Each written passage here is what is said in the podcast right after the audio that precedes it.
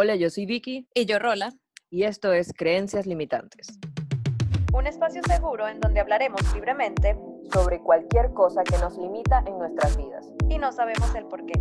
Siéntate libre de abrir tu mente y dejarte llevar. Bienvenidas personas a un nuevo episodio y como saben, en esta temporada queremos darte herramientas para empezar tu día con sentido y para tu bienestar. Así que bueno, hoy te tengo una pregunta y es, ¿sabes qué haces aquí en esta vida? ¿Cuál es tu propósito? Eh, empiezo con esta pregunta porque muchas veces asumimos que encontrar nuestro propósito implica llevar una vida con pasión, haciendo lo que nos hace verdaderamente felices y a veces también creemos que eh, esto tiene un beneficio más allá de nuestro propio beneficio, valga la redundancia. La cuestión o la verdad es que muchas personas no saben qué hacer con su vida y se sienten mal por esto porque piensan que al no tener un propósito, entonces no tienen ningún sentido de vivir aquí y también se olvidan de que la vida en sí se trata de eso, de vivirla, de descubrir, probar, intentar, fallar y ir construyendo un proyecto que no va a tener final o una meta que te mantenga con sentido.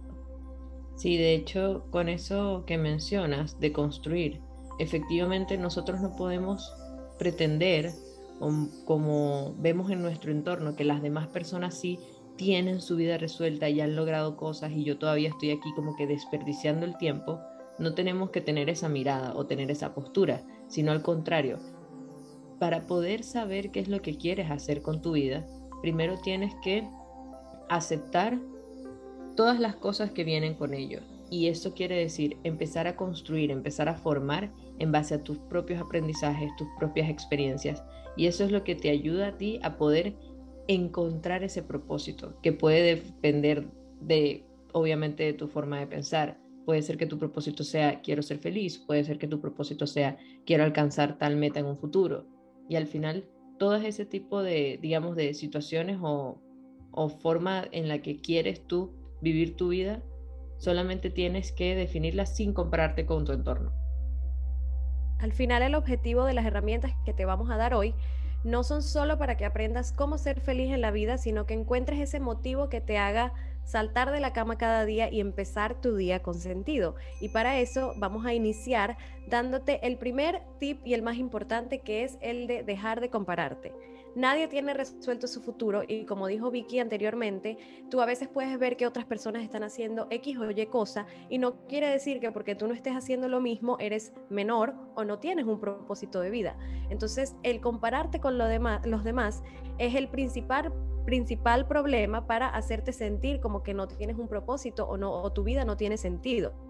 Entonces, para esto tienes que dejar de hacerlo, trata de eh, pensar que una cosa es lo que dicen y muestran otras personas y otra es la realidad que viven, porque al final eh, vemos muchas cosas quizás en redes sociales o incluso cuando salimos a socializar con la gente y al final piensa bien, tú también siempre dices lo más bonito de tu vida, pero no cuentas quizás eh, esos, esos fallos o esas cosas que se te dificultan y al final, claro, tú ves todo lo lindo de la otra persona y piensas que su vida es perfecta y tiene un sentido y una motivación que quizás tú sientes que no tienes, pero al final todos tenemos nuestras batallas. Así es. Y otro tip que podemos agregar acá tiene que ver con el trabajo. Y con el trabajo no me refiero necesariamente a que trabajes para una empresa, qué sé yo, cualquier tipo de actividad que ustedes desempeñen es un trabajo y no lo veas como no lo veas como un fin, como que yo vivo mi vida y el propósito de mi vida es mi trabajo, sino que es un medio para poder alcanzar eso que te hace estar bien, eso que te hace sentirte feliz y que del trabajo te pueden salir millones de experiencias. Es decir, puedes vivir cosas buenas, puedes vivir cosas malas, pero al final te dejan grandes aprendizajes. Y de estos aprendizajes es que uno puede sacarle provecho y poder decir, esto es lo que quiero para mi vida, esto es lo que quiero transformar de mi forma de actuar. Y eso va a promover efectivamente el poder alcanzar que tú estés bien.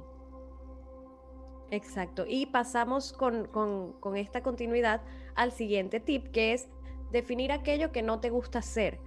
Y, y, es eso, es preguntarte qué es lo que te da pereza hacer en tu trabajo, en la universidad, en tu vida en general, lo que sea que hagas, qué es esas cosas que sí te gustan y no te gustan, sobre todo las que no te gustan, porque allí es donde vas a determinar qué es lo que no quieres seguir haciendo, porque eso no te está brindando nada positivo y quizás te está haciendo ver la vida como algo negativo y sin sentido. Entonces, esas cositas que no te gusten hacer, escríbelas para que de esta manera lo hagas consciente y dejes quizás de hacer esas actividades o esas cosas que no te brindan nada positivo. Y así como podemos, o mejor dicho, buscamos promover esas cosas que no queremos hacer, también date la oportunidad de probar cosas nuevas. A veces por el mismo miedo, por nuestras propias creencias, por nuestras limitaciones, decidimos quedarnos allí, quedarnos estancados. Y la idea de tu poder, digamos, descubrir y aprender qué propósito o qué es lo que quieres alcanzar es intentando cosas nuevas. Puede ser que toda tu vida llevas, no sé, em, viviendo y nunca has viajado en avión. Intenta viajar en avión o nunca has probado una comida porque te da miedo que sepa mal. Hazlo. Date ese tiempo, date ese permiso a ti de poder vivir tu vida, vivir experiencias que te van a ayudar a no estar insatisfecho con tu situación actual. Porque el poder abrirte a diferentes caminos, a diferentes, digamos, alternativas, te va a hacer soñar.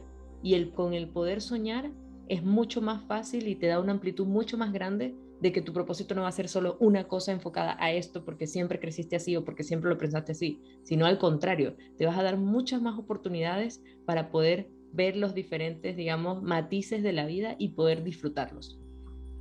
Y es que al final el poder probar cosas nuevas también te va a permitir o te va a ayudar a definir cuáles son tus mejores habilidades, no solo en el ámbito profesional, sino en todo en tu vida, porque esto también, al tú saber tus habilidades o cuáles son tus, tus fortalezas y ventajas, esto te va a ayudar a identificar con mayor facilidad cuál es propósito de vida, como decía Vicky, por ejemplo, si quizás eres buena pintando y no lo sabes porque no lo has probado, porque quizás te da miedo hacerlo, entonces si no lo intentas, si no pruebas cosas nuevas, no vas a poder definir estas habilidades o fortalezas que tienes que tienes que te pueden ayudar a encontrarle quizás un nuevo propósito, un nuevo sentido a tu vida. Así es. Y de hecho, con esas habilidades tú puedes de alguna manera salir de tu zona de confort para de nuevo poder descubrir qué otras cosas más están dentro de ti, qué otras capacidades puedes alcanzar. Y con esa curiosidad puedes explorar nuevas cosas y ver los intereses que quizás ya no eran algo que tú, digamos, tenías pensado para ti en tu vida. Y esa misma curiosidad te va a ayudar efectivamente de nuevo a que puedas empezar a definir tu camino hacia tu felicidad. Y bueno, un tip también que quizás está no tan relacionado, pero es muy importante, es que no hagas del dinero tu principal motivación.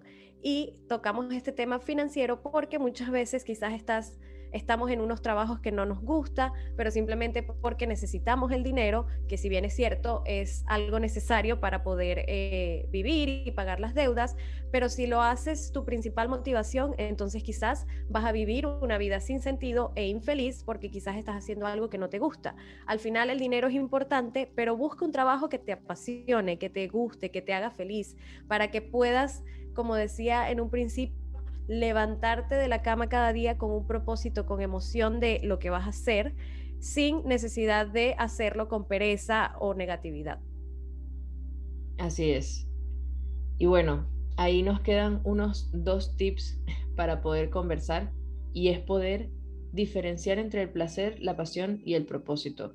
Hay un hay una cuestión y yo creo que estos tres términos van de la mano, pero si bien son diferentes porque al final nosotros buscamos generar felicidad y la felicidad se puede ver desde una felicidad a corto plazo, que eso sería lo que es el placer. Luego podemos este, ver la pasión como aquello que requiere de mayor compromiso, esa que nos hace sentir como que el tiempo está volando y no nos damos cuenta. Y el propósito es esa felicidad que queremos cubrir a diario. Es decir, estamos buscando y estamos tratando de lograr algo más grande que nosotros mismos. Y es por eso que a veces nos toca, no sé, levantarnos temprano o a veces estamos con súper emoción por lo mismo.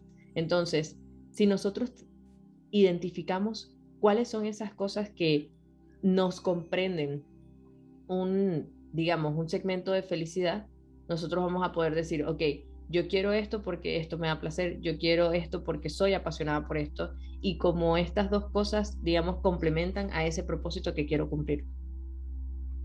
Efectivamente, y al final yo creo que para concluir todo este tema eh, y para cerrar con este gran tip o, y último tip es que está bien cambiar, retirarte y probar cosas nuevas. Al final es normal que en esta búsqueda de un nuevo propósito en tu vida y la construcción de un nuevo proyecto, eh, cometas errores, te equivoques, tomes caminos diferentes que con el tiempo quizás no eran los indicados y luego cambias de opinión. Al final no pienses que esto es una pérdida de tiempo, porque la mayor pérdida de tiempo es que estés haciendo algo con tu vida que no te haga feliz, que no, te, no, te, no tenga una motivación o un propósito eh, positivo para tu vida. Así que bueno, esperamos que todas estas herramientas sirvan de ayuda para tu bienestar y para que empieces con sentido cada día. Muchas gracias nuevamente por escucharnos y esperamos vernos en un próximo episodio. Gracias. Bye.